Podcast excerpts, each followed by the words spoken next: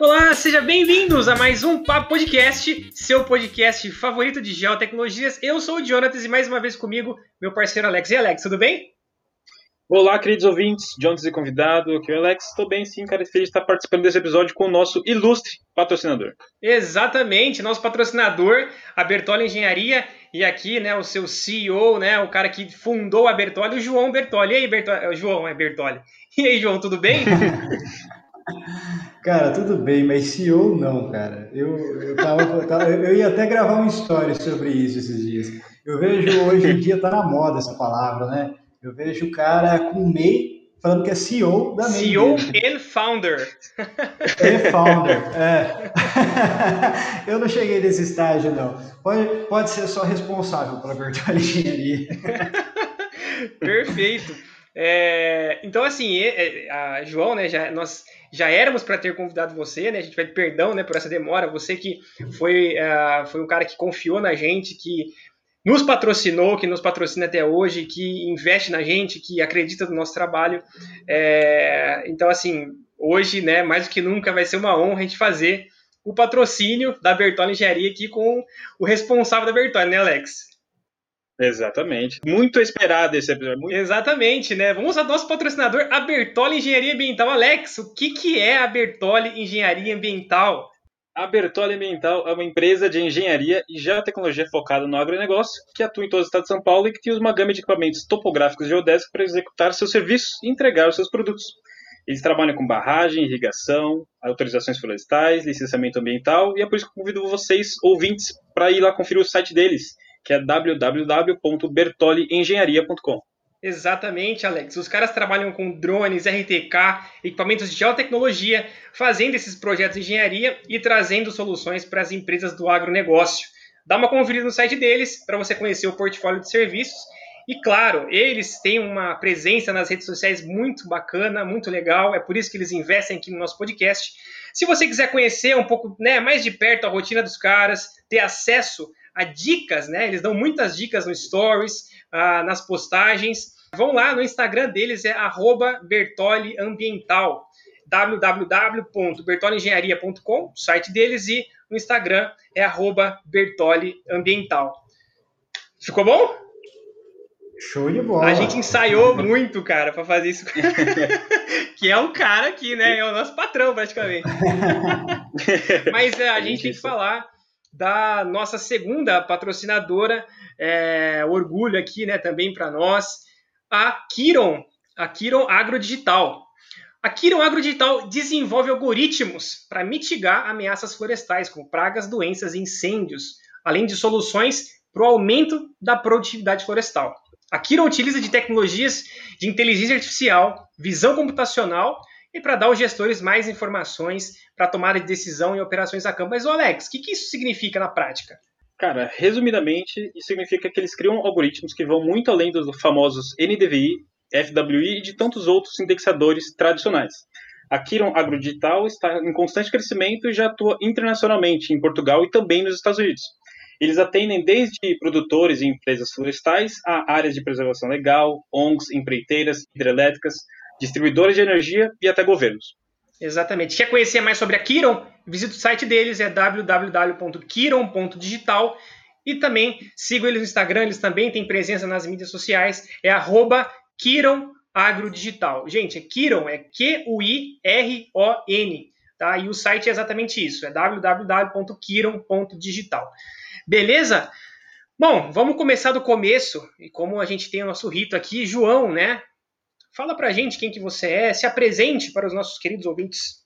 Ah, eu sou o João Gabriel, sou responsável, sou engenheiro ambiental, responsável pela Bertoli Engenharia, pai do Pedro, marido da Luciana, sou filho, irmão, sou uma pessoa que está aí lutando nessa pandemia, primeiramente para se manter vivo e depois para tocar o meu sonho e o sonho de quem está junto comigo. Legal, cara, legal. E conta um pouco pra gente do, da história da, da Bertoli Engenharia, né? Quando ela começou, qual que né, era o teu objetivo no, no, início, né? Cara, a Bertoli, na real, ela, ela começou, começou sete anos atrás, quando eu fui para o mercado de trabalho. De maneira bem rápida, assim, eu fiz faculdade de Engenharia Ambiental na UTFPR de Campo Mourão, Aliás, quem estiver nos ouvindo e procurando uma referência em faculdade de engenharia ambiental, eu recomendo muito. Foi uma faculdade excelente. O, o, que acontece é que todo mundo mete o pau na faculdade. Ah, é porque eu não vi isso na minha graduação. Cara, eu sou o oposto. A minha foi excelente, foi muito ampla e generalista. Eu vi de tudo um pouco do que eu trabalho. Então, eu acho que foi uma coisa excelente é, para minha formação como pessoa e como engenheiro. Fiz faculdade, fiz engenharia ambiental lá, lá, lá na UTF de Campo Mourão. Aí, seis meses antes de acabar o curso, eu voltei para Paraguaçu Paulista, que é onde eu, onde eu resido atualmente, e fui fazer um estágio em uma usina de açúcar e álcool, bem grande aqui da região. E, cara, eu nunca quis ir para a área acadêmica, sabe? Eu tinha um tio meu que era referência para mim, né, de pessoa, e ele era engenheiro químico e gerente de plantas industriais, o cara era fodástico, digamos assim. E eu sempre tinha ele de, de, de espelho, né, cara? Queria ser igual a esse tio meu. Aí eu vim trabalhar nessa usina, eu vim fazer estágio, né, cara? Pô, era oito horas diárias e era estágio voluntário, não ganhava um real. Fiquei seis meses fazendo estágio. Caramba. Na esperança de que na hora que eu acabasse eu ia ser efetivado e eu ia fazer minha carreira ali. Era era meu sonho. Só que é, como todo sonho é, universitário, ele naufraga nos primeiros seis meses, né? Cara, imagina a situação. Eu tinha o quê? 22 anos. É, eu fui jogado em uma empresa onde tinha uma cultura corporativa top-down, digamos assim. Cara, eu não tinha experiência nenhuma, eu era muito imaturo, eu não sabia lidar com o ambiente de trabalho corporativo. Então ali eu fui mastigado, engolido e cuspido, sabe? Não tinha maturidade para estar naquele ambiente ali. Me faltou um pouco de mentoria naquele momento, sabe? Aí na hora que acabou o meu estágio, deram um tapinha nas costas, falaram assim, muito obrigado pelo tempo que você passou aqui e já era, acabou. Não tem vaga para você aqui não. Caraca!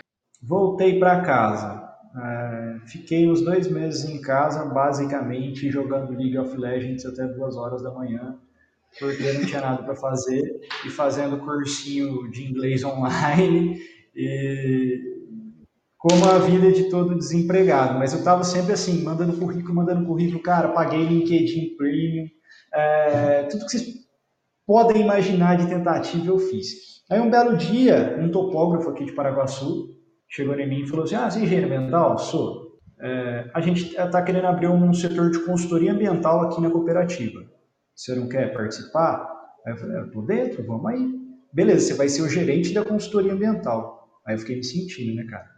Falei, ah, Caraca, assim. que responsa, né? Aí cheguei lá, cheguei lá, fui conversar com o presidente da cooperativa. Ele falou assim: ó, o negócio é o seguinte, aqui é cooperativa, tá? Você é cooperado, você não é CLT. Você vai ser o gerente da consultoria ambiental.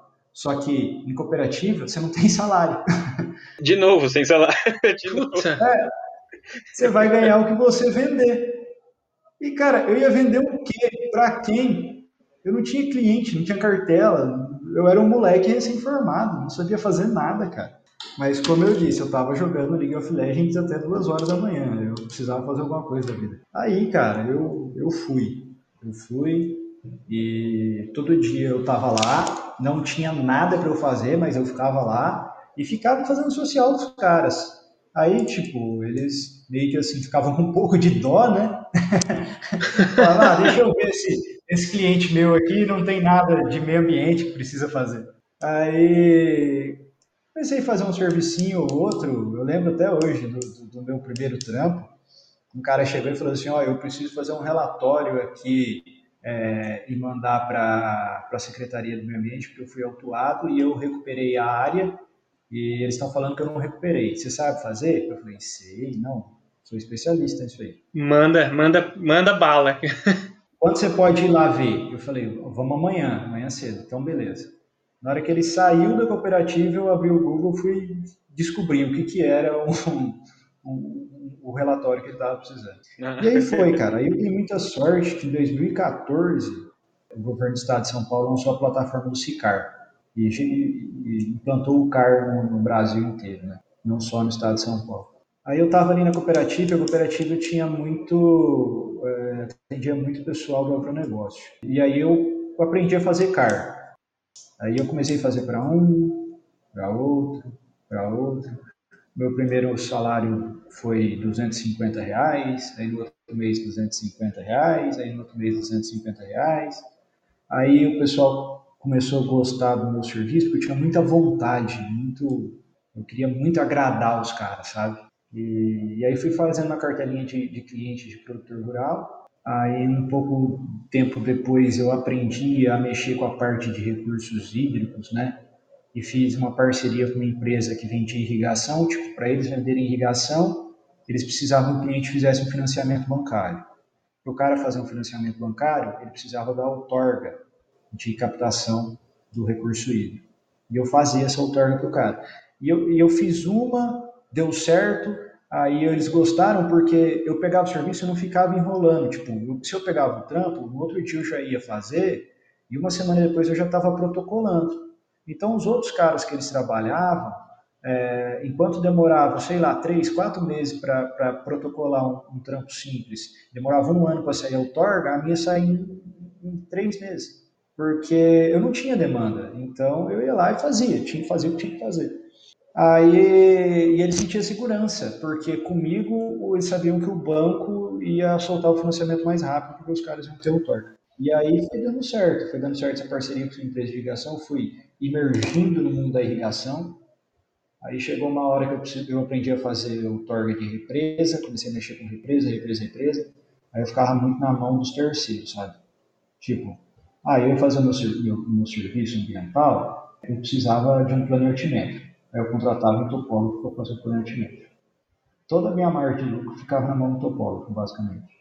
Aí eu tinha dor de cabeça, porque eu vendia o serviço para o cliente e eu tinha que ficar gerenciando o topógrafo. Ah, o topógrafo deu uma dor de barriga nele, ele já não ia fazer, eu não me entregava, então não confiava nos corpos dele. E aí eu comecei a ver aquilo, eu falei, cara, não, não tá rolando, não tá rolando desse jeito. Eu fui lá, meti a cara, é, comprei um RTK, aí peguei o cartão do meu cunhado, parcelei um Phantom 4 em 10 vezes. Isso você ainda estava na, na cooperativa e você meteu o louco e comprou o equipamento. É, a cooperativa não, não, não dava nenhum suporte para mim. Aham, uhum, entendi. Dava Caraca. Suporte, assim, Esse ato foi o início da Bertolli, né? Começou a comprar os seus próprios equipamentos. Né? Tipo, o que que acontecia? A cooperativa, ela era uma cooperativa na época muito grande, que ela tinha um contrato com o governo federal de ATER, que é Assistência Técnica e Extensão Rural e ela prestava serviço para o INCRA, onde ela fazia o desenvolvimento de assentamentos rurais. Por exemplo, o que é um assentamento? Tem lá um, um sem terra, né, onde ele, o INCRA faz a reforma agrária e dá um lote para ele. Aí ele deixa ele passa a ser um assentado. Esse assentado, é, se você jogar ele lá e falar, oh, agora você tem seu pedaço de terra, se vira, ele não vai se desenvolver. Aí o governo federal tinha esse contrato com a cooperativa, onde a cooperativa ia lá com o agrônomo, com o veterinário e ajudava o cara a caminhar com as próprias pernas. Só que aí, cara, é... isso depois que saiu no, no, segundo mandato da Dilma já, já começou a dar, dar pau isso aí, eles começaram a parar de pagar e era assim, eles pagavam a cooperativa um mês, ficava quatro meses sem pagar. A cooperativa ficou meio assim, tipo, tem um contrato milionário, mas não recebo. Uhum. Aí era a época que eu comecei, que é, é, é, eu comecei a, a, me aventurar nesse mundo de irrigação, não tinha como me dar uma, um, um respaldo maior, entende? E aí eu, era eu, cara, era eu e eu tinha que trampar. Aí eu comecei a namorar a minha esposa, eu queria casar e molecão tal, tinha que mostrar resultado. A água bate na bunda, né, cara? Aí você tem que Aí eu comecei, eu comecei a me virar, tipo, aí eu peguei o cartão de o primeiro equipamento que eu comprei foi um, um Phantom 4 Pro.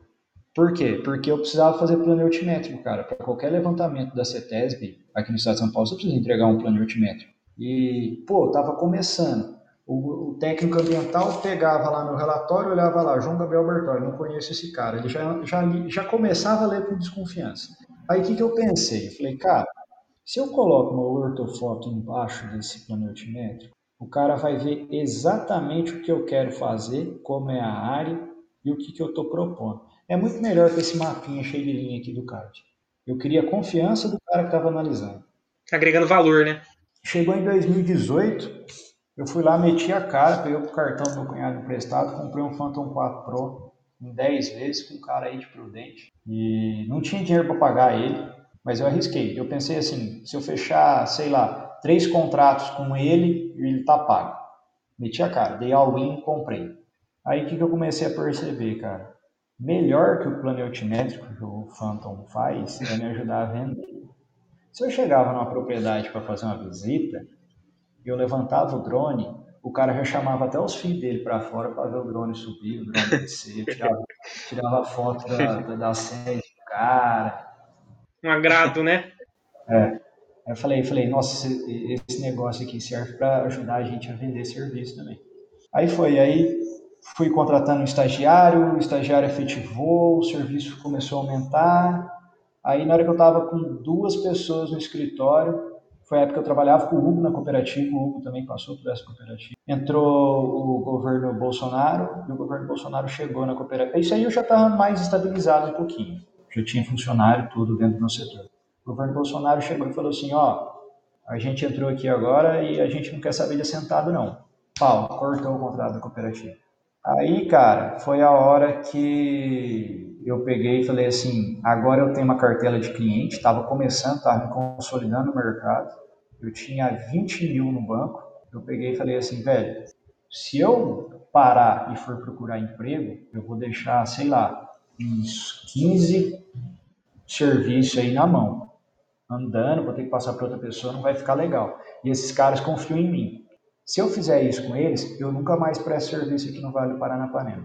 Aí, no outro dia eu já tomei a decisão. Tipo, conversei com a, com a Luciana, que é, é a minha atual esposa agora. Cheguei e falei, ó, eu vou, vou abrir a empresa.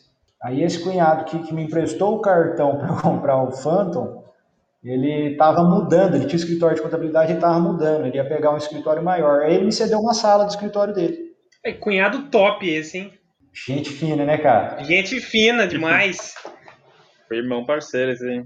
Aí eu fui lá para a salinha, cara.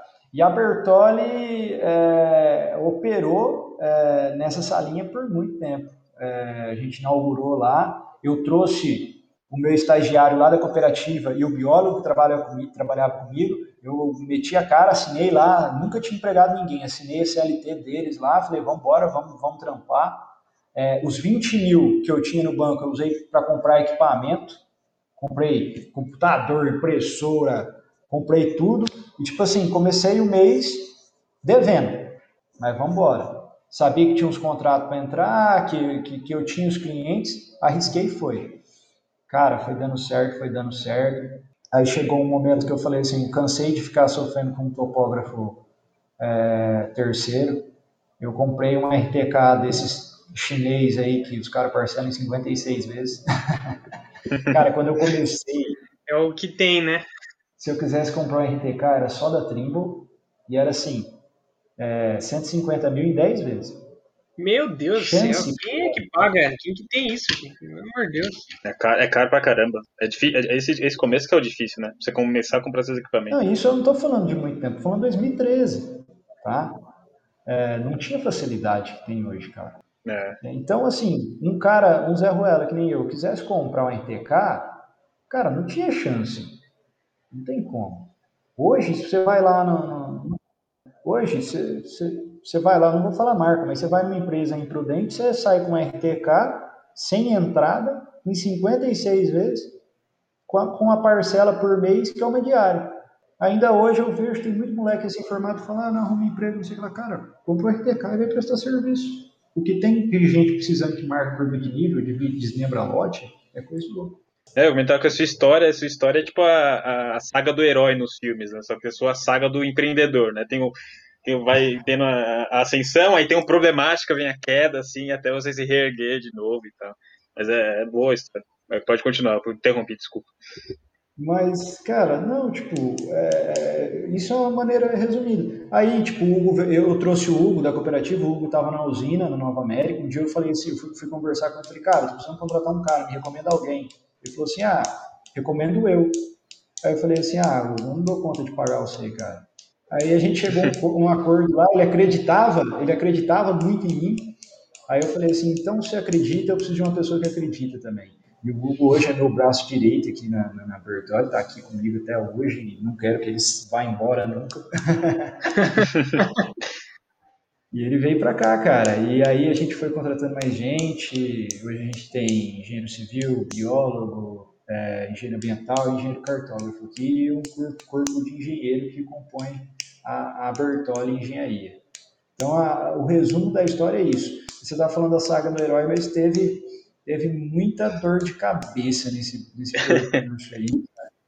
Teve muitos momentos que eu, ia, eu fui dormir achando que eu estava quebrado, que eu tinha quebrado.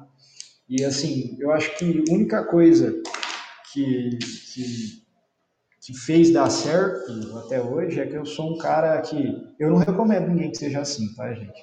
Eu sou um cara muito de all-in. É, hum aposta tudo vezes, e vamos ver o que vai dar. Tem, uma, tem um termo que é o skin, o skin the game, né? Tipo assim, é a tua uhum. pele que tá no jogo, né? Tipo assim, se não. Ah, tá. Diversas vezes na vida eu catei as fichas e joguei pra mesa. Entendeu? Uhum. Nem sempre deu certo. Foi isso que, que possibilitou a Bertoli estar tá aí patrocinando vocês hoje. Nesse percurso também eu virei funcionário público, passei no concurso da ETEC para ser professor. Aí, por muito tempo foi isso que me permitia dar os all-in que eu dava, tá? Porque eu era funcionário público, dava aula à noite, então o dinheiro da comida estava tava garantido. Aí chegou um momento também que eu, eu dei outro. eu falei assim, eu vou, eu vou, largar uma carreira, um concurso público estável, um salário legal, porque eu quero investir toda a minha atenção na Bertolli. Porque eu, eu achava assim, isso, isso era muito confortável para mim. Eu ficava assim, ah, se nada der certo, eu sou professor. Enquanto essa mentalidade Sim. ficou dentro da minha cabeça, as coisas demoraram muito para dar certo. A partir do momento que eu não tinha plano B, aí eu sinto que foi uma mudança de energia, foi uma mudança de foco, melhorou muitas coisas. Né? Então, resumidamente, a história é essa. Agora, vocês querem que eu conte para vocês como quebrar uma empresa de geotecnologia? Eu também conto. deixa pro final. o que eu... Deixa, off, deixa em off isso aí. Deixa em off que a gente começa a praticar isso aí no... Tem várias formas. O que eu queria comentar, e já emendar uma pergunta, né? É a questão, a tua história é, mostra que você foi totalmente arrojado, né? Você começou de um estágio em que te jogou na lona, em que você perdeu lá todas as suas perspectivas, e é engraçado assim que, pelo, pela tua história, você não, não pretendia é, abrir uma empresa. Pelo, pelo menos assim, a, a, olhando de fora, você sempre tinha lá, eu vou procurar emprego e tal. Mas ao mesmo tempo, você sempre teve esse espírito arrojado, né? E, e aí vem a pergunta, né? Você sempre all in, in the game, cara, e o medo porque você é casado, né? Agora tem um filho, né? Como que, como que você lida com essa, uh, com esse sentimento assim, todos os dias? Porque, como você diz, né? Quebrar uma empresa ou ter dificuldades financeiras, de, de ter, um, ter empregados, né? Você ser o líder né, do seu time. Conta um pouco pra gente sobre isso aí, cara. O que, que você viveu, o que, que você vive? Cara, medo tá com a gente todo dia. É, todo dia eu tenho medo. Hoje eu não deixei de ter medo. A diferença é o seguinte, eu acho. Quando eu comecei, quando você não tem nada, cara, perder tudo é muito fácil. Não faz diferença, não faz muita diferença. Eu já jogava League of Legends até duas horas da manhã. Se eu perder isso tudo e voltasse a jogar League of Legends até as duas horas da manhã, era o que eu tava fazendo. Aí as coisas começaram a ficar sérias a partir do momento que eu casei. Hoje eu tenho um filho, né, o Pedro. E aí o all-in começou a ficar mais complicado, digamos assim. Só que eu aprendi uma coisa, é, pessoal, que é o seguinte é, você pode às vezes errar, tá? Mas tem que corrigir rápido e aprender com aquilo lá. Hoje, é, com, com, como é que foi a, a, a, essa trajetória da Bertone? Eu fui criado, acredito que como todo jovem de classe C, que teve uma ascensão aí nos anos 2000 da família. Meus pais são professores do estado, então não tive muito luxo, não. É, e eu fui criado para fazer mestrado, doutorado e ter uma carreira estável dentro da universidade. Digamos que quando você foi professor da ETEC, seus pais estavam confortáveis, estavam felizes né? com você. O que eu mais ouço do meu pai é: você é louco. Mas, e, e, é, eles estavam bem contentes. Então, aí, cara, tipo, o que eu mais tinha medo na minha vida era assinar uma carteira. Porque eu pensava assim, ai meu Deus, é muito imposto, é, é isso, é aquilo, eu não vou conseguir pagar. Pô, eu tenho uma empresa de, de, de venda, eu tenho um contrato fixo, o resto é tudo venda, venda, venda. Como que eu vou saber se o que vai entrar esse mês vai pagar, o, vai pagar os meus funcionários? Acho que isso é a primeira coisa que vem na cabeça das pessoas. É medo, cara, medo, medo. Todo dia é medo. Né? É, isso é normal. Só que aí, tipo, é, é, tomando um passo de cada vez. Eu assinei a primeira carteira. Aí eu vi que trazer boas pessoas para o meu lado não ia fazer eu ganhar menos. Pelo contrário, ia fazer eu ganhar mais. Eu entendi isso. Aí superou superou-se essa barreira psicológica dentro da minha cabeça do medo. Aí eu comprei o Phantom. Eu entendi que bons equipamentos não faz você ganhar menos dinheiro, muito pelo contrário, faz você ganhar mais. E hoje eu vejo uma, uma lógica reversa, digamos assim. Você precisa primeiro arriscar para depois receber, ou então dar, né, para depois receber. Não é assim, vou começar a ganhar dinheiro para comprar um RTK. Não, compre o RTK que você vai começar a ganhar dinheiro. Ah, eu preciso ter mais dinheiro no caixa para contratar um funcionário. Não, contrate um funcionário que você vai ter mais dinheiro no caixa. É o contrário, entendeu? Então, isso que foi fazendo eu superar o medo, digamos assim. Mas medo a gente tem todo dia, cara. É, pandemia, eu fiquei com bastante medo. Agora, março desse ano, eu, março do ano passado, desculpa, eu mandei todo mundo para o home office, essa semana eu estou mandando de novo. Em um ano, cara, em um ano passado, que se passou, é, a situação que era para ter melhorado piorou, né? Quem que ia esperar isso? Mas a gente segue. E hoje, é, o que difere é que a, gente sabe, eu não vou correr nenhum risco que vai me arruinar. É tudo controlado, né? basicamente você está dizendo que, assim, você tem que tomar algum risco, né, para você seguir em frente com aquilo que você deseja, né? Realmente não tem como. O podcast que começou aqui também, a gente começou gastando nosso, nosso, nosso dinheiro para tentar comprar alguns equipamentos para melhorar a qualidade, né? É exa cabe exatamente como você falou. Você tem que gastar para depois você ganhar. E eu queria fazer uma pergunta que é com relação ao primeiro estágio que você fez. Você comentou que foi um estágio né, que foi não remunerado, foi uma experiência, digamos assim, eufemisticamente ruim, né? Uma experiência ruim. Mas o que que é esse, essa experiência lá naquele estágio ajudou você a ser o, o gestor que você é hoje aí da Bertoli? Desde de, até do estágio, então, quando eu estava na cooperativa, gente, eu sou, a primeira coisa vocês têm que entender o contexto, eu sou de uma cidade pequena, de 45 mil habitantes, Paraguaçu Paulista, é, e tem dois engenheiros ambientais aqui, um sou eu, e outro é um menino mais novo. Então, quando eu fui fazer estágio, até mesmo quando entrei dentro da cooperativa, eu não tinha ninguém assim para me ensinar, para pegar na minha mão e falar é assim. E isso talvez tenha sido uma experiência que eu passei que foi difícil para mim, entendeu? Eu tive que aprender errando, de certa forma. E hoje é uma coisa que eu fico muito em cima aqui dos meninos, é, para que eles estudem bastante e eu vou dando todo o amparo técnico para eles, para que é, não aconteça com, ele, com eles o que aconteceu comigo, sabe? Então, assim, o estágio não foi ruim, muito pelo contrário, eu achei que ele foi muito bom. Ele deu um chapalhão, foi, foi um momento que deu um chocalhão na minha vida, tipo, ó, ó moleque, a vida não é o que você está pensando não, cara. É, uma corporação é isso aqui, não é nenhum rolê, não é nenhum, não é, não é nenhum parque de diversão, você não está na Disney, não. Aqui o, o, negócio é sério. Eu tive uma experiência é, também com, com empresa muito grande, né? Onde você vislumbra muitas coisas, né? Quando você está lá dentro, você é, pensa muitas coisas assim, né? Puxa, o teu futuro, a tua carreira, porque você está num grande player e parece, né, que estão te dando oportunidade, mas igual você falou, é, primeiro que tem coisa que vem de cima para baixo que as pessoas que estão lá em cima nem, nem te conhecem. Tem gerências que mudam muito rápido. E muitas vezes você tem que mostrar o teu serviço três, quatro, cinco vezes, né? E os downsizes da vida, cara, corte atrás de corte. E você numa dessa, cara, mostrou teu serviço, trabalhou pra caramba.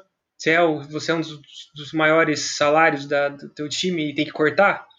Ou uh, tem uh, outros setores, outras é, usinas aí do mesmo grupo que não tem o seu cargo lá, meu, os caras não estão nem aí, picota mesmo e já era. E aí mostra para você, né? Aí sim, aí é aquela aquele banho de água fria. Caraca, eu achava que tava bem, já não é, não tô tão bem assim.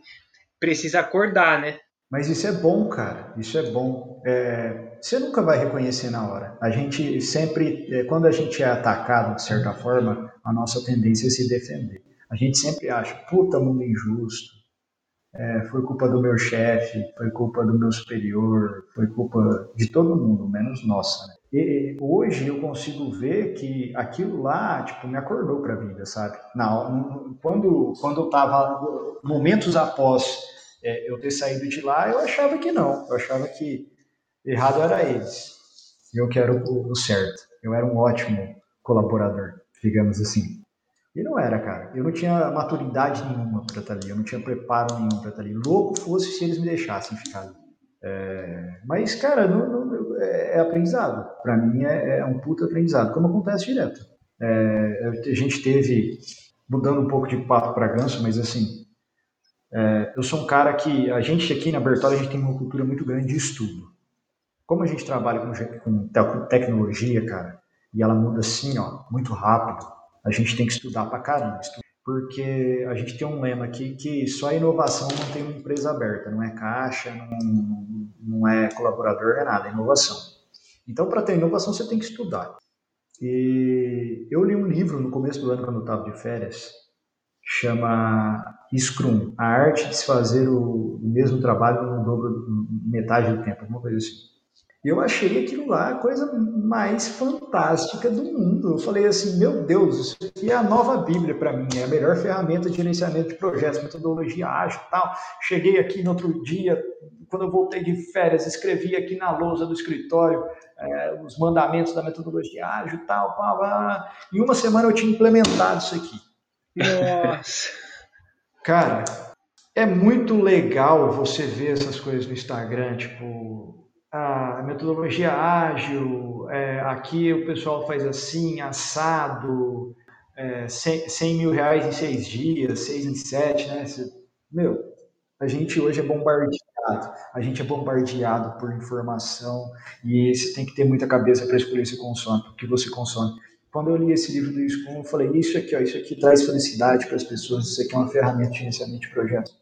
Ela é, só para resumir, é uma ferramenta que ela dá liberdade para os colaboradores, coloca todos em um mesmo patamar de igualdade, ela é uma ferramenta de muita transparência, onde cada um, você tem a lista de, de tarefas da semana e tem a pontuação e cada um tem liberdade de escolher a tarefa que quer fazer. Cara, funciona muito bem para equipes de desenvolvimento de software. É isso que eu ia comentar, João. Essa, esse Scrum aí eu estou fazendo curso que começou a falar disso agora. É para desenvolvimento de software, né? Tipo, é para o cliente também tem certa liberdade, o contrato é cheio de liberdades ali, para que o desenvolvimento de software seja o mais livre possível para que o cliente possa pedir o que ele quer e você possa desenvolver de um jeito também super fácil, né? Então você acelera tanto a produção do produto final, mas também como, como também a, as pequenas mudanças que vão acontecer no meio do contrato. Aí a gente começou a fazer sprint, começou a fazer sprint, começou a, a, a colocar os trampos lá, a galera escolhia e tal. Só que, cara, eu ignorei o principal fator é, é de, do gerenciamento de projetos ou de uma empresa, eu ignorei o fator humano.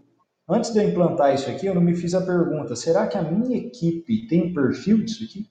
Será que o serviço da minha empresa tem um perfil disso aqui? Eu definia todo o sprint, falava assim, ó, os serviços da semana serão esses, a pontuação é essa. Aí numa terça-feira me ligava um cara e falava assim, ó, João, o negócio é o seguinte, é, eu estou fazendo o assoreamento da represa aqui, as máquinas estão aqui, e você tem que vir aqui locar o, o nível normal da água para mim, para eu fazer o corte do vertedor. Aí eu desligava o telefone e falava assim, mas isso não está no Scrum. Tinha que entrar só semana que vem. Aí eu ia ligar pro cara e falar assim, não, viu, me desculpa, é, seu serviço não está no sprint dessa semana. Eu vou poder ir aí só semana que vem. Cara, as máquinas estavam lá, o cara não ia me esperar. Foi aí que começou a virar uma bola de neve e eu insistindo, falando: não, isso vai trazer felicidade, isso aqui dá certo, é, a galera faz isso lá no, no Vale do Silício, é, o Marcos Kioberg faz isso.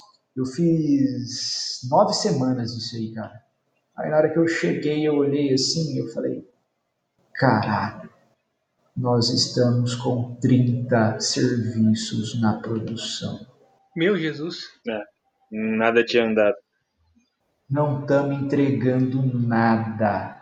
Aí eu peguei e falei, não, volta para o sistema antigo, tal, tal. Voltamos. Em uma semana, voltando para o sistema antigo, a gente já eliminou 30% da demanda.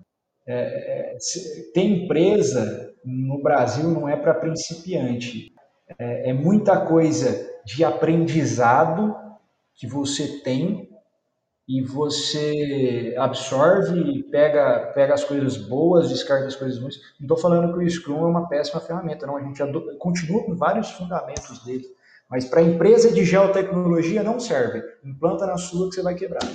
Só contando um caso de fracasso meu também, né? Não é só as glórias. que é algo também, cara, a ser louvado, porque né, é, mostra também o fator humano aí, a humanidade. Poxa, você tentou e deu errado.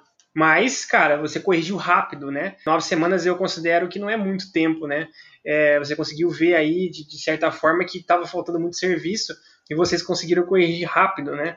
É, isso é muito legal, a tentativa de uma, de uma ferramenta nova pô, não deu certo, ok, vamos tentar de jeito diferente. Ou a, e aproveitar as coisas boas que vocês aprenderam e, e filtrando a, a, aquilo que não deu tão certo, né? Isso é fantástico também, cara. Acho que vale, vale o louvor aí, velho. Eu acho que, que, que, isso, isso é, é uma grande ferramenta de, que acelera, sabe? Tipo, cara, tenta de tudo, tenta de tudo, mas já não, não tá dando certo, já descarta, pega o que você aprendeu e vai tentar outra coisa, sabe? Hoje, tipo, eu tenho, é, eu tenho uma, um negócio, uma metodologia minha que hoje eu só estudo coisas que eu tenho aplicação rápida, cara. Eu estudo pra caramba, mas é feito uma faculdade, três pós-graduação e tá terminando mestrado. Eu falei, cara, agora eu não volto, tá bom, não volto mais para a universidade e agora eu vou, vou, vou, estudar por conta e coisas de aplicação rápida, coisa assim que eu consigo estudar, aplicar, ver o resultado e já mudar a chave. Mas não estou dizendo também que a academia é ruim, gente. Muito pelo contrário. Eu acho que o mestrado mudou a minha vida é, da água para o vinho tecnicamente. Foi muito bom para mim. Fez sentido para você ter uma empresa, você hoje empreendedor, o mestrado de fato deu um peso a mais assim para você tocar o teu negócio? Cara, deu, mas foi uma condição muito específica. É, é, a gente vê hoje, né? Hoje está na moda falar assim, ah, é, não faça pós-graduação, não faça mestrado, tal. Não, não, cara. Para mim foi, foi muito bom. Por quê? A minha condição foi que eu fui fazer mestrado na área de gerenciamento de recursos hídricos, que é uma coisa que eu trabalho diretamente. Então, aquilo, é, é, digamos assim, eu, eu via que eu enxergava as coisas é, sobre uma viseira de cavalo. Tipo, aquilo, a partir do momento que eu fui ter aula com os maiores especialistas em gestão de recursos do estado de São Paulo, tipo, eles expandiram horizontes meu. Então fez muito sentido. Agora, o que eu não recomendo, por exemplo, a molecada, Alex, tipo, ó, ah, eu me formei aqui em engenharia cartográfica, eu vou fazer um mestrado em engenharia de produção para dar aula. Mano, você não vai ter aplicabilidade desse conhecimento que você está tá, tá tendo, né? Se você utilizar ele só para a área acadêmica. É, o que você estuda tem que ter aplicabilidade. Eu, eu acho que é, que é esse o sentido, digamos assim. Tanto que tem um menino aqui que começou a trabalhar com a gente, hoje que ele tem sete pós-graduação. Meu Jesus. É, mano, eu catei o currículo do cara e falei, mano, você é sensacional. Sabe o que, que você vai estudar agora? Ele falou o quê? Já ficou todo animado, né? O cara tem um tesão por diploma. Tô brincando. Falei, sabe o que, que você vai estudar agora? Ele falou o quê? Eu falei, nada. Você vai aplicar todo esse conhecimento que você tem. Aí, e o cara tá Puta, o moleque tá voando aqui. O moleque, né, ele é mais velho que eu, mas ele tá voando aqui, cara. Tá dando super certo. Pô, cara, é até meio assustador você pegar um currículo desse, né? Com sete pós-graduações. E às vezes é, é até intimidador pro cara que vai contratar, né? É, a questão de salário, de benefício, porque, pô, tá, você tem sete, sete, ou você tem um mestrado doutorado, cara, eu não consigo te pagar, cara. E muitas vezes acontece, né? Ah, cara, é os problemas tributários brasileiros são complicados, não é fácil não, né? É, cada um tem opinião. Eu acho que a nossa legislação, eu sou engenheiro de segurança do trabalho também, tá pessoal? Mas eu acho que a nossa legislação trabalhista ela peca muito nos protecionismos, protecionismos aos, a, a algumas classes, tá? Principalmente relacionado a piso salarial. Eu acho que muita gente perde oportunidade por causa disso. Eu não estou falando que engenheiro não merece ganhar novos salários mínimos, não é isso. Agora eu estou falando assim, como que eu pego um moleque de 23 anos, recém-formado lá na Unesp, eu sei que o cara é fenomenal, mas como que eu pego um moleque de 23 anos que não sabe nada e coloco ele para registrar como engenheiro, para ganhar novos salários? Quem que vai fazer isso? Eu percebi isso ao longo, do, ao longo dos anos, sabia, João? A questão da, da experiência. Eu acho que o cara tem que ter experiência, sabe? Por mais que o cara tenha uma faculdade boa, é, uma faculdade de renome, ou engenharia que seja, sei lá, o cara ele tem que ter experiência e aí com esses anos trabalhando, ele vai ganhando a voz dele vai ficando cada vez mais ativa no sentido de, pô, sei lá, 5, 6, 7 anos trabalhando numa área, trabalhando numa empresa, trabalhando num setor. Isso sim faz com que o profissional seja mais reconhecido, né?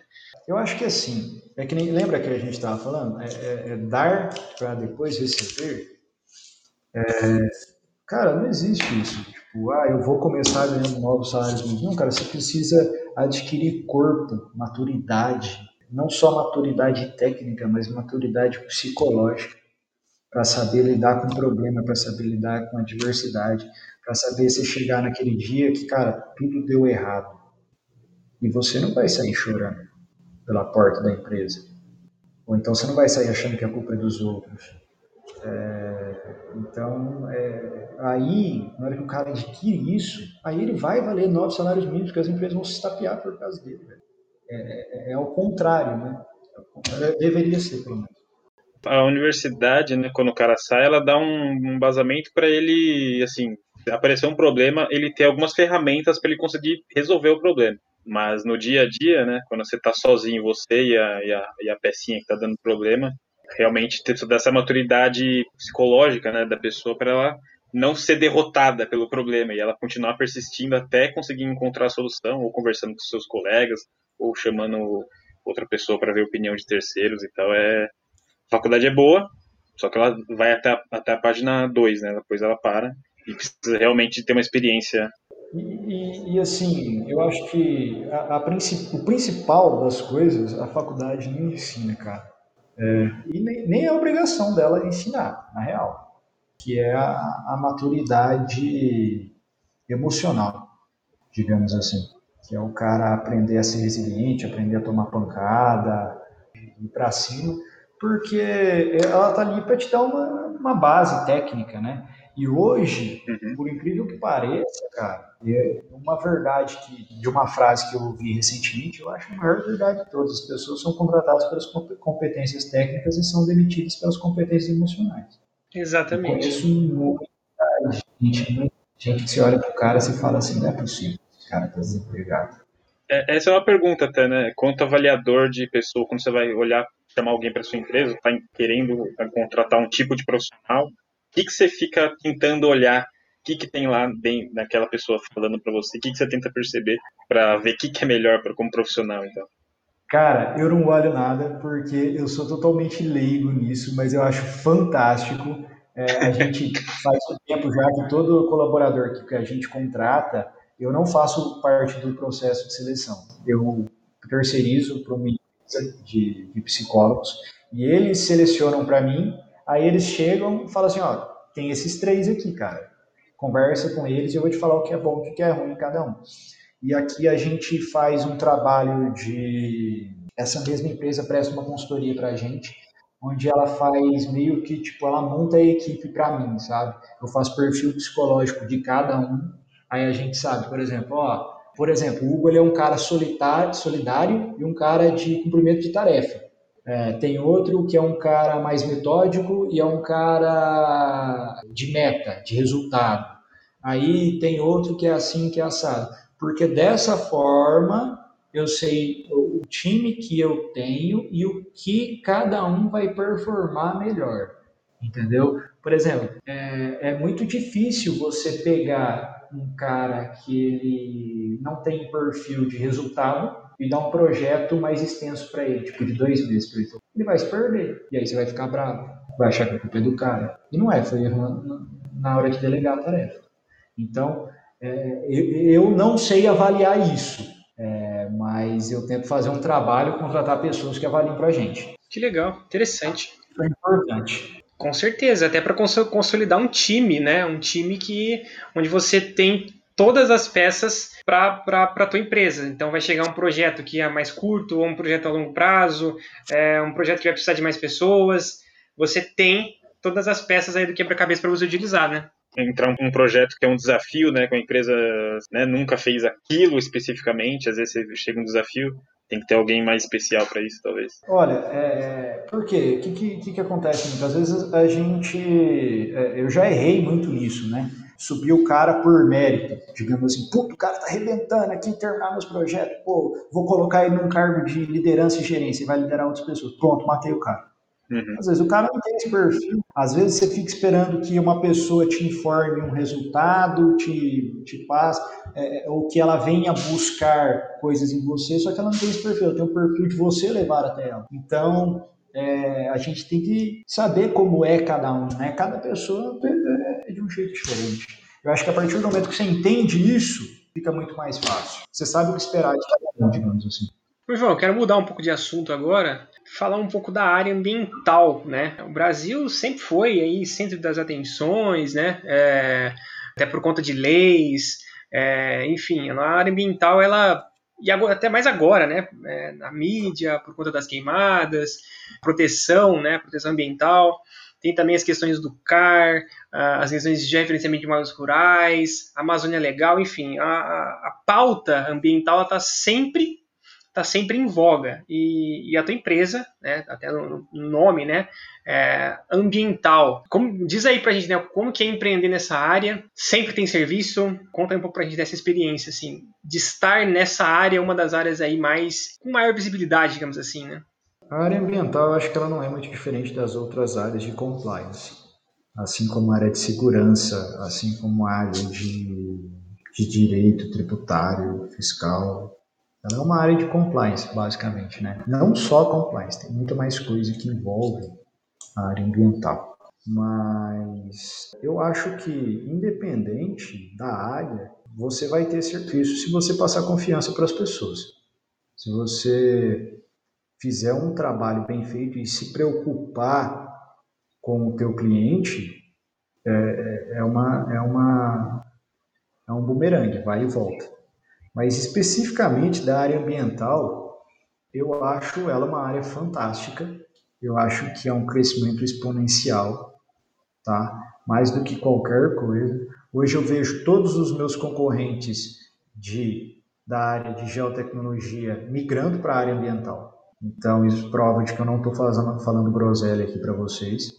E é uma área que, cara, se as empresas não têm ainda, elas vão ter que ter uma hora o negócio vai ficar pro lado deles. Aí, de que forma que a gente trabalha dentro da área mental? Cara, tem diver... ela, ela é muito, muito rica em nichos de mercado, sabe? E isso varia de região para região. Só para vocês terem uma ideia, eu tenho um colega de mestrado que tem, uma, tem uma, um escritório de engenharia, assim como a Bertolli em Presidente Prudente, que ele trabalha é, com coisas totalmente opostas à, à minha. Enquanto eu trabalho com agronegócio, ele trabalha só com indústria. Entendeu? É, e a gente brinca que a gente até troca figurinha. Tipo, se vem cliente de indústria, eu mando para ele. Se vem cliente de agronegócio, ele manda para mim. Mas um abraço para o Wesley, aí, de Prudente. é, é, então, ela é muito rica, cara. Ela, ela tem um nicho é, muito grande de mercado. E a respeito das polêmicas, né, cara? Que vocês falaram, é uma área polêmica. Realmente é uma área polêmica. Você pode ter certeza. Quando eu comecei, é, voltando lá, voltando ao estágio, né? Quando eu, cara, tinha muitas horas que eu não tinha nada para fazer, eu meti o capacete do, da, da, da, usina na cabeça e ia dar um rolê no pátio industrial, porque eu estava meio parado, eu ia lá, ia dar um rolê, ia ver o que estava acontecendo, aprender. Os caras me viam, eles iam perguntar o que eu estava fazendo no setor deles, porque sabiam que eu era estagiário do meio ambiente, achavam que eu estava fiscalizando alguma coisa. Por muito tempo, quando eu comecei em 2014, ia fazer uma visita com um produtor rural, ele achava que ia dedar ele, cara, de alguma irregularidade. Muito pelo contrário, eu estava lá para resolver as irregularidades dele. Então, tá melhorando a situação, mas ainda a gente é visto como um cara é, xiita do Greenpeace. O, o algoz, né? Que vai fazer alguma coisa para prejudicar eles, como se a gente fosse um órgão fiscalizador. Cara, e não é assim. Ninguém da área ambiental tem intenção de ferrar ninguém, nem a própria CETESB tem intenção de multar ninguém, ou coisas do tipo. O que a gente vai levar para dentro da propriedade rural, no meu caso, né, que trabalho com, com agronegócio, que eu vou levar para dentro da propriedade rural, é muitas vezes solução aliada ao compliance. Então, assim, hoje o cara quer crescer, ele quer fazer um investimento de 1 milhão e 200 mil em pivô central, ele não vai fazer um investimento de 1 milhão e 200 mil para ter esse pivô embargado porque ele está captando água sem autorização. Começa por aí. E outra coisa, hoje a área ambiental, e para quem quer trabalhar na área ambiental, eu recomendo isso, que é transcender o compliance. Não é vender papel, é vender solução. Eu tenho bastante, conheço bastante consultor da área que vende papel. O que, que, é isso? Chega no cara e fala assim: o que, que você precisa? Preciso de uma outorga. Custa X, está aqui, emite papel, está lá. O cara continua com os mesmos problemas. É você saber analisar a necessidade do cara, é, é saber você saber, você analisar o que está acontecendo, porque não é só tirar o outorga. O papel não tem valor. Papel de licença não tem valor que, que a gente tem que analisar? Pô, será que esse rio do cara que ele está querendo captar água tem capacidade para atender o projeto inteiro dele? Será que não tem um rio melhor na propriedade para fazer isso? Será que se ele colocar a captação de água dele, que é a bomba de captação aqui no barranco, esse rio não vai subir numa cheia, não vai, não vai inundar essa bomba dele? Pô, é, será que uma represa, do jeito que ele está falando, é a melhor solução? Será que não tem outra solução? E, e, todas essas soluções você tem que encaixar dentro do Código Florestal, você tem que encaixar dentro da lei, da lei de águas, você tem que encaixar dentro de gestão de resíduos sólidos. Então, gente, engenharia, no geral, é solução. Aí cada um tem a sua especificidade. Engenharia ambiental realmente não é isso. O pessoal vê como algoz, mas na verdade o cara estava tentando é, fazer o, o cliente estar dentro da legislação para que ele consiga trabalhar sem a, a, o governo ou um órgão competente de fiscalização ir lá encher o saco dele e embargar alguma coisa, né? É, só para frisar isso daí. O João deixou claro, né, que a área ambiental tem, as, tem várias especificidades, né, várias áreas, e a Bertolli ela é focada no agronegócio. E aí, qual tipo de serviço, né, uh, que o agronegócio contrata da, da Bertolli Engenharia? Cara, tudo. tudo. É o agronegócio é, é, um ramo de mercado como qualquer outro, cara. Você acredita que o agronegócio precisa de engenharia? Quando a gente vem na nossa cabeça sítio, é totalmente o oposto de engenharia, né? Porque a gente pensa em engenharia, a gente pensa cidade, construção, viga, concreto, né? Aí você fala assim, pô, mas isso no, no campo? Cara, muito, precisa muito disso no campo. Não necessariamente para construção civil. Mas os caras, cara, tem uma verdade que eu ouvi na minha vida, foi o que o Abimael falou aqui. O agronegócio é muito gel porque o cara planta numa coordenada XY. E eu ainda acrescento XYZ, porque ele precisa da altimetria dela também. Então, o agronegócio, cara, ele é muito carente de solução, velho. Ele é muito carente de solução. Você precisa, você precisa levar a engenharia para lá. E de que forma que a gente leva engenharia para o campo? Pô, fazendo uma medição de vazão em um rio, fazendo uma curva de nível, fazendo uma alocação topográfica, tem um monte de coisa, fazendo um mapa, fazendo um georreferenciamento. Esses caras, eles têm uma quantidade de problemas imensuráveis, onde eles têm que estar concentrados em plantar e colher soja, o resto é com a gente. Entendi, legal. Interessante, principalmente nessa parte do pivô e da captação de água, né? Que deve ser, uns, deve ser um, um dos maiores problemas aí, né? A captação de água lugar errado, ou que não pode. É, o problema é o seguinte: hoje, se você pegar a demanda de água, vou pegar da minha região aqui, do Médio Paranapanema, o uso para irrigação ele é mais que o dobro da demanda industrial, urbana e outros usos junto. Caramba. Então, a demanda de água para irrigação é a maior demanda de água da região e do Brasil. Por quê? Só para vocês terem uma ideia. Um pivô central, ele para ele irrigar é, 100 hectares, que é uma área pequena, certo? É, para ele irrigar 100 hectares, ele vai consumir em média de 350 a 400 metros cúbicos por hora. Tá? Por hora? Por hora. Depende da cultura. Tá? Se for um milho, ele vai irrigar com uma, com uma lâmina de 9 milímetros, ele vai consumir mais ou menos isso. Não estou colocando aqui para fazer cálculo, mas vai ser mais ou menos isso. Tá? Uhum. É, 400 metros cúbicos por hora, gente, são 400 mil litros. Tá? Sabe uma caixa d'água de mil litros? São 400 mil caixas d'água daquela em uma hora.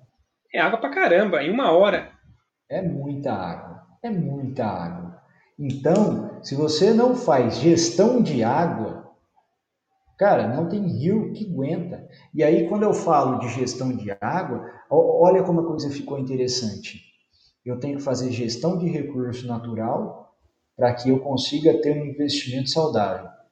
Por quê? Uhum. Não adianta ter pivô e não ter água no rio. Porque o pivô não vai ter água para molhar a cultura. E, e, olha que coisa interessante, que é, que é o próximo passo que a galera tem que se tocar. Não adianta eu ter pivô e água no rio e não ter APP. Por quê? Ciclo hidrológico, assoreamento para esse rio. Então, as coisas vão se somando, vai virando uma bola de neve, onde o fim é sempre o produtor rural preservando o meio ambiente.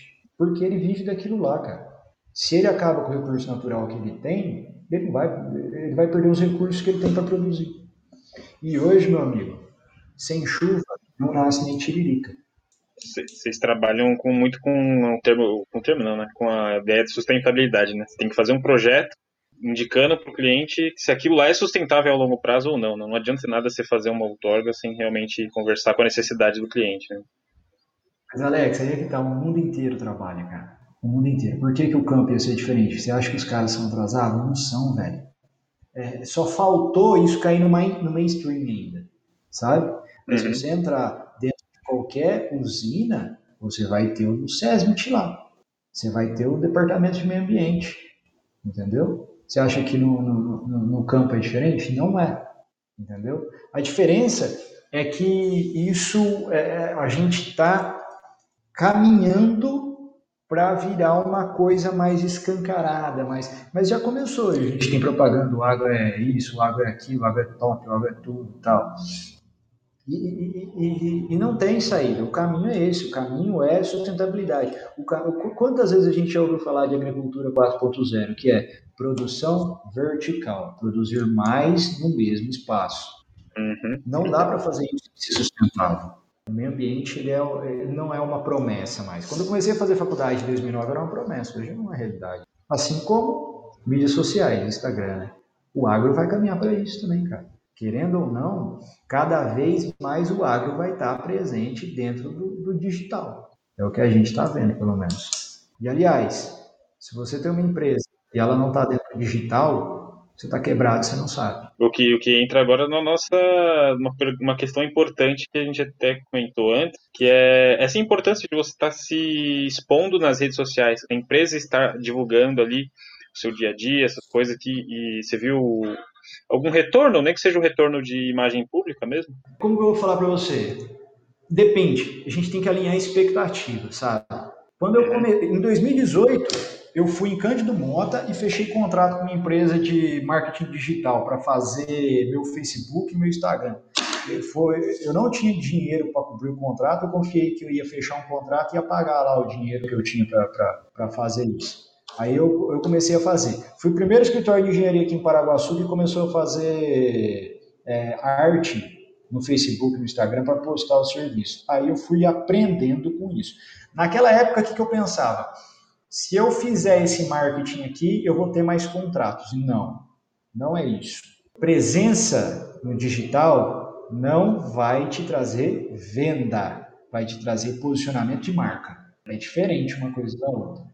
Você pode vender para uma marca bem posicionada, mas um cara nunca chegou aqui na Bertoli e falou assim, ó, oh, quero fazer uma outorga com vocês porque eu vi a publicação no Instagram. Mano, eu não vendo um celular, tá ligado? Uhum. Eu vendo um produto, sei lá, de solução. Um, um produtor rural vai, vai chegar aqui e falar assim, ah, eu vou contratar vocês porque eu vi vocês no, no Facebook. Não, cara. Mas assim, uma verdade que a gente tem, nossa marca tem que estar no digital. E a gente está cada vez mais tentando aprender sobre isso, sou muito iniciante nisso, estou tentando cada vez mais aprender sobre isso para posicionar a minha marca no digital. Por quê? Hoje, é, antes de, de, de, eu ver um pod, de, de vir podcast, eu estava lendo umas matérias, né? A, a audiência dos influencers é, nacionais já é maior que a das novela, da, da, da novela das nove. Caraca. Meu Deus. Hoje, o Instagram tem 30% mais de audiência que o Facebook. O maior veículo de engajamento do mundo é o iPhone do Cristiano Ronaldo. Cara, vocês ficaram ansiosos para assistir a luta do Mike Tyson? A volta dele? Sim, sim, eu não consegui assistir, assistir cara, mas eu fiquei super animado, cara, pela, eu curto pra caramba. Mike Tyson, Conor McGregor, Anderson Silva. Curto pra caralho. Mas enfim, vocês acham que o Mike Tyson ganhou muito dinheiro com a, a luta dele?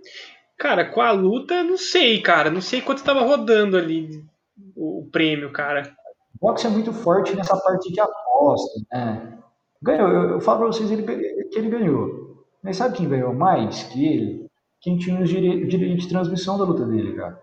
Agora pensa o quanto de dinheiro que ele teria ganho se ele tivesse feito a transmissão da luta dele pelo próprio Instagram dele. Nossa! Cara, quanto engajamento esse cara ia ter? Eu tava falando com a minha esposa hoje. Eu falei assim, cara, eu sou um cara é, é padrãozão. Eu gosto de, de, Big Brother, sabe? Eu adoro Big Brother. É, e eu, com certeza, vou tomar muito xingo por causa disso, mas eu gosto. Eu é legal, o Big Brother tá se tornando uma coisa interessante. Eu gosto, cara. Eu é, assisto, não, eu assisto há também. cinco anos atrás, quem assistia era burro. É, é verdade, é verdade. É, cara, olha o Big Brother, velho. Eu tava falando com minha esposa, eu falei assim, cara, quanto de dinheiro que a Globo perde por não transmitir o Big Brother de graça no YouTube ou no Instagram? Aí minha esposa falou assim, ah, você é louco, ela vende no Globo, Play lá. Eu falei assim, tá, ela vende no Globo Play, e fica contente com os 14 reais da assinatura de cada pessoa que paga o pay-per-view. Cara, o quanto de engajamento e monetização que ela ia ter se ela transferisse, transmitisse isso no Facebook ou no Instagram. E o quanto de, que, ia, que ia valer a propaganda disso, já que a audiência ela é muito maior. Eu comentei com uma pessoa isso, né? Antigamente ter pay-per-view era para poucos, né? Hoje em dia o pay-per-view é barato, todo mundo pode ter. E você viu um negócio lá, automaticamente você posta isso no, em alguma rede social. Ou seja, todo mundo tá sabendo, mesmo sem pagar pay-per-view, todo mundo fica sabendo. Então, é, é, é muito difundido, é muito rápido, é, é, muito acessível. Então, assim, você tem tua empresinha lá, cara, você não tá usando. Pô, eu achei sensacional o negócio do geomarketing que o, que, que o nosso companheiro veio aqui. Você não tá usando geomarketing, se você não tá usando mídia digital, se você não tá no digital, se você não tá no digital, cara, ainda mais com pandemia, você precisa da atenção das pessoas. Esses dias eu fui, esses dias não, uns dois anos atrás eu fui cotar uma, uma propaganda no rádio, sabe? Num, num rádio que eu gostava de escutar quando, quando eu estava dirigindo, viajando para atender cliente. E o cara era super carismático, gostava do programa dele e eu sabia que os meus clientes gostavam. Falei, vou colocar minha marca lá. Eu cheguei e falei assim, quanto que custa para você fazer uma chamada no teu programa aqui da Bertoli? Ele falou assim, R$ 1.400 por mês. Eu falei, mano, R$ 1.400 no Google ADS, eu chego no Japão, velho. Exato. Exato. Meu Deus, cara, é muito caro. Eu, assim, eu não achei que fosse tudo isso, não, para divulgar no rádio, cara. Ele divulga o quê? Uma, é, uma vez por. Horário nobre do rádio. Agora pega, qual que é o alcance do horário nobre do rádio? Com R$ 1.400 e qual que é o alcance do Google ADS com R$ 1.400? Entendeu? Exatamente. Então, então, hoje não tem competição. Não tem competição, ela é muito desleal. Tá todo mundo com a atenção voltada para o celular, tá todo mundo com a atenção voltada para o digital. E é isso. É, eu, eu, percebo isso também. Já ouvi alguns podcasts de influenciadores, né, falando que um Instagram, um Instagram bem feito, bem montado, vale muito mais do que um site, né? É, do que um site todo bonito e tal. O site é bom, óbvio, né, para você ter as informações, mas o Instagram é aquela visibilidade, aquela coisa rápida que é, foto ou vídeo curto que as pessoas não têm muito tempo para ver e, cara, dependendo do seu conteúdo, gera um engajamento muito forte, né? E a gente percebe aqui no podcast, quando a gente publica, quando a gente faz episódios em que, em que a pessoa que vem aqui bater papo com a gente, ela usa o Instagram, é, e a gente consegue juntar isso, né, publicar junto com ela, a gente consegue marcar ela na nossa publicação, cara, engajamento é lá para cima, porque aquela pessoa está utilizando o Instagram e aquela pessoa vai compartilhar, outra, os, os, amigos dela vão acabar vendo e isso vai impulsionando o canal. É muito louco isso, né? Como que, como que a rede social funciona? Tá todo mundo ali dentro e vai todo mundo meio que se ajudando, né? O LinkedIn também funciona dessa, dessa forma. A gente publica é, e quando a gente coloca para publicar para everyone, né? Para anyone, a todo mundo, né? É, todo mundo pode ver. Quando o meu amigo curte a minha publicação, vai para um, um amigo dele, né? Que no meu caso seria a, a segunda parte, né? Seria o amigo do amigo.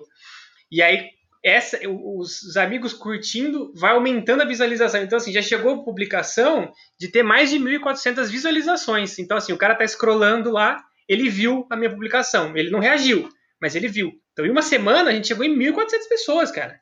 Que viu a nossa publicação, viu lá, é um podcast legal. E continuou descendo lá a barra de Rolai. Sabe o que é um negócio louco, cara? A gente, vocês no caso, que me fez acreditar em vocês, porque, porque a gente sabe que o caminho é o digital, é, é verdade. Eu acho que nós três aqui acreditamos nisso, senão nós não estaríamos aqui. Agora, sabe o que é um negócio louco? O que, que é o difícil, é onde a mágica acontece, é você pegar um levantamento planetimétrico e trazer ele para o Instagram. Isso é difícil demais, cara. Você pegar geotecnologia e fazer um podcast disso. Isso é para pouco, sabe? Por quê? Você pegar uma coisa tão técnica, uma coisa tão cheia de dados, tão específica e nichada, que só um engenheiro cartógrafo, um engenheiro ambiental, um geógrafo vai entender, e você transformar isso em entretenimento, aí, cara, eu tenho que dar um parabéns para vocês. Vocês são magos a gente, na verdade, só traz as pessoas, cara. E, assim, todas as vezes que a gente trouxe, trouxemos pessoas certas para trocar ideia com a gente, pessoas que amam a geotecnologia, como a gente, e divulgam isso com, é, com, a, com, a, gente. Um desses casos de, de, ser algo difícil, eu, que eu me lembro agora, é o da Kellen, de modelagem ambiental, que é um negócio que, meu, é difícil você entender. E ela conseguiu descrever pra gente de uma maneira muito gostosa de ouvir, né? Então, realmente, cara, as pessoas que passam por aqui têm, têm dado muito apoio pra gente e gostam do assunto e compartilham com a gente. Isso é muito, muito legal, cara. E, e, e, o negócio louco, tipo assim, nós não estamos sós, tem tá cheio de, de, de, engenheiro nerd aí que ouve podcast e é carente desse conteúdo, cara. E é carente desse conteúdo. Que quer saber, pô, como que é o dia a dia dos caras da Bertoli lá, velho? É, será que é parecido com o meu? Será que é igual na empresa que eu trabalho aqui? E lá no papo sobre geotecnologia, pô, vai, vai lá, vai falar um cara sobre uma coisa que é da minha área, entendeu? Tipo, é, que eu achei sensacional, por exemplo, o negócio que a menina fez, mapeamento sonográfico, né? Falei, cara, meu Deus, Stephanie. eu não sabia que isso existia, velho. E, e, tipo, é uma realidade próxima, entendeu? Próxima que eu digo, assim, por eu ser da área, eu conseguia entender muita coisa que ela estava falando ali. Então, é, cara, é o digital, o futuro, o futuro tá no digital, cara, e, e as pessoas vão se conectar cada vez mais por ele, com pandemia, sem pandemia, é, acho que toda empresa ela vai ter que migrar para isso. É, cara, a gente acredita muito nisso, assim. Quando a gente começou o podcast era algo que eu e o Alex gostava, só que a gente viu que tinha um campo para isso, assim, para a gente bater papo sobre esse tema que, que na nossa visão, minha e do Alex, muito quadrada de geotecnologia, porque a gente é cartógrafo, aquela coisa, sabe, quadradona. E quando a gente começou a ouvir as pessoas, meu, cara, cada papo, ah, você conhece, né? O Hugo tá aí. É difícil, cara, a gente ter uma visão ampla, né, da geotecnologia, porque a nossa formação, ela foi muito ali, né, muito moldadinha, né? E quando a gente começa a ouvir isso, que o João falou, não era aplicabilidade, né? não era para aplicação, tá ligado? É isso mesmo. Quando a gente vê uma pessoa que ama geotecnologia aplicada falar com a gente, a gente fica, caraca, que da hora, né? O cara da, da florestal, o cara da, de modelagem ambiental, mapeamento oceanográfico, cara. Meu, pelo amor de Deus, é muito louco isso. É bem legal. Cara, já a tecnologia, ela tá em tudo. Ela tá em tudo. Ela tá, ela não, eu não consigo, tipo assim, eu acho muito egoísta se os cartógrafos tomarem a geotecnologia para vocês, de verdade. Porque não existe engenharia ambiental sem geotecnologia, cara. Não, não é eu entendo, exatamente. Porque assim, eu, eu, digo, eu digo a cartografia porque a, as nossas todas as nossas disciplinas elas abordam isso, entendeu? É, é, só que a questão é é aquela massa, ó, é isso, tá? É, o sistema de informação geográfica é isso, sensoramento remoto é isso. Só que meu é geotecnologia, cara. Todo mundo está utilizando. É uma ferramenta. Mas o que, que eu faço com isso aqui? Eu vou para uma empresa e executo o que me mandam, entendeu? É. Você quer um exemplo disso? Uma vez eu fui fazer um trampo no Zinho, os caras foram fazer uma travessia, certo? Aí eles me contrataram para fazer os cálculos hidrológicos e hidráulicos da travessia. Aí eu fui lá com um topógrafo, amigo meu, um abraço Renan, para ele fazer um perfil transversal e longitudinal. E eu fui acompanhar o serviço e explicar para ele o que ele tinha que fazer. Nisso, é, foi a equipe da usina também, porque eles precisavam licenciar a intervenção em APP da travessia. Aí eu estava explicando para o Renan, o Renan saiu pegando perfil longitudinal, aí chegou a menina da usina com uma equipe de topografia, aí eles desceram o equipamento tal, instalaram o RTK e começaram a pegar ponto nas árvores. Aí eu peguei e falei assim, mas o que vocês estão fazendo aí? Ah, a gente está fazendo, pegando o ponto das árvores que a gente vai precisar cortar para implantar a travessia. Eu fiquei olhando assim e falei, cara, eles estão usando um RTK para fazer um trampo que um barulho faz. Olha, ela mobilizou uma equipe de topografia de três pessoas, onde só para montar e desmontar a base o cara perde uma hora para pegar é, 10 pontos de árvore que ela podia fazer até mesmo no celular. Então, a geotecnologia, cara, ela é muito extensa, ela te dá muita ferramenta. Só que aí você tem que saber que ferramenta que você vai usar, meu amigo. Aí que está o segredo, entendeu? Não é o equipamento com melhor precisão, é o equipamento mais aplicável para a tua situação. Exato.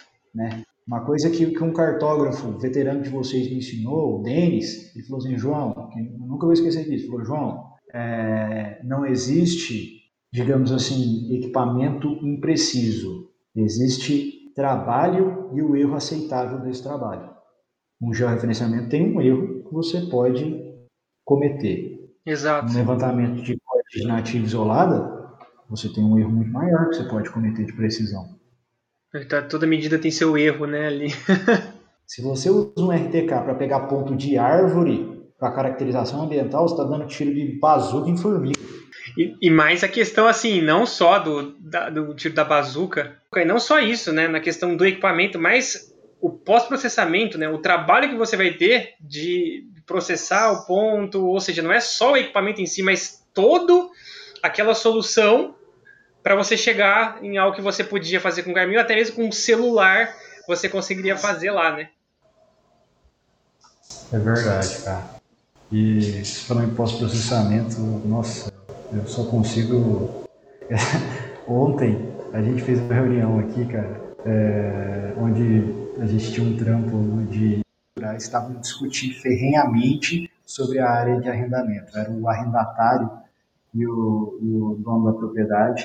Eles não chegavam em um acordo nem a pau, sabe? A gente foi lá, levantou a área produtiva, e a gente jogou o CAD aqui na TV Aí eles ficavam, ah, puxa um pouco para cá, puxa um pouco pra cá, 5 metros para lá. E, cara, pensa numa pressão, os caras bravos, um meio que dando indireta pro outro e tal. E, e cara, eu, eu chamei o Hugo, né? Eu falei assim, ó, fica aqui no CAD, porque o negócio vai ser doido. Cara, o que o Luco fez no CAD, com a pressão que estava nas costas dele por causa da briga dos dois, tipo assim, em 15 minutos ele refez o mapa dos caras inteiro, já montou carimbo e já estava imprimindo e entregando para todo mundo. Aí eu falei assim, puta velho, é, eu tô ficando velho, eu não tenho mais essa agilidade não, cara, é, em conseguir fazer CAD sob pressão dessa forma. Aí eu fico lembrando de pós-processamento, né? Cara do céu, se tem um negócio que eu tenho dificuldade é processamento, cara. Processamento de base. O negócio foi tudo pelo BGE, PPP, simplicinho e já era. É um jeito de resolver a coisa, né? Eu já gosto de processamento, acho a parte mais da hora. Cara, é uma coisa que eu não me dou bem também é processamento de ortofoto. Eu faço assim, pronto. Aí quando precisa gerar curva de nível, eu peço para os magos da, da cartografia aqui fazer para mim. Ai, cara, que massa. Isso que é o diferencial, né? Ter uma equipe multidisciplinar, cara. Você contar com uma, todo mundo para fazer o serviço. É, porque quando a gente vai, vai, vai ficando, vai passando o tempo, que nem hoje eu projeto muito pouco, sabe? Quase não relo em projetos. Então a gente vai perdendo a prática. Eu estudo e estou sempre, é, sempre atualizado para uma hora ou outra possível suprir uma demanda, né? Então é, é que nem aquele cara, aquele, aquele pugilista aposentado, mas ainda sei dar soco. É. Digamos assim. Mas é, hoje é, os meninos dão pau em mim aqui, cara. A única coisa que eu brinco que eu continuo sendo o rei aqui no escritório é do quanto giz, ninguém pega eu. Alex, você quer fazer aí a, a tua última pergunta aí, cara? Tem sim, cara. Que assim, toda vez que a gente vai conversar com o João no, no WhatsApp, ele manda áudio geralmente, né? Sempre eu tô ouvindo, ou parece que você tá andando de carro, ou parece que você tá andando no mato, cara. Como é que é seu dia a dia, Cara, é o seguinte, hoje aqui na Bertolli ela é dividida assim, a gente tem a equipe da produção, tá? E a gente tem a equipe do administrativo e a gente tem a equipe do vendas. Eu fico muito no vendas, porque é, um dos nossos problemas e que precisa melhorar hoje na Bertolli é o seguinte, a Bertoli ainda tem a cara do João Gabriel. Isso é um problema sério nosso aqui, no sentido de os produtores querem falar com o João Gabriel. Só. Entendeu? Então, assim, minha vida não é estrada, cara. Minha vida é viajando, chegando lá, vendo o serviço, vendo o que tem que ser feito e passando para os meninos executarem. E quem vende tem que entregar. Então, sempre que na hora que fica pronto, sou eu que vou levar para o cara, explicar como que vai ser, como que, etc e tal. Então, assim, ou eu estou viajando, ou eu estou andando no meio do mato.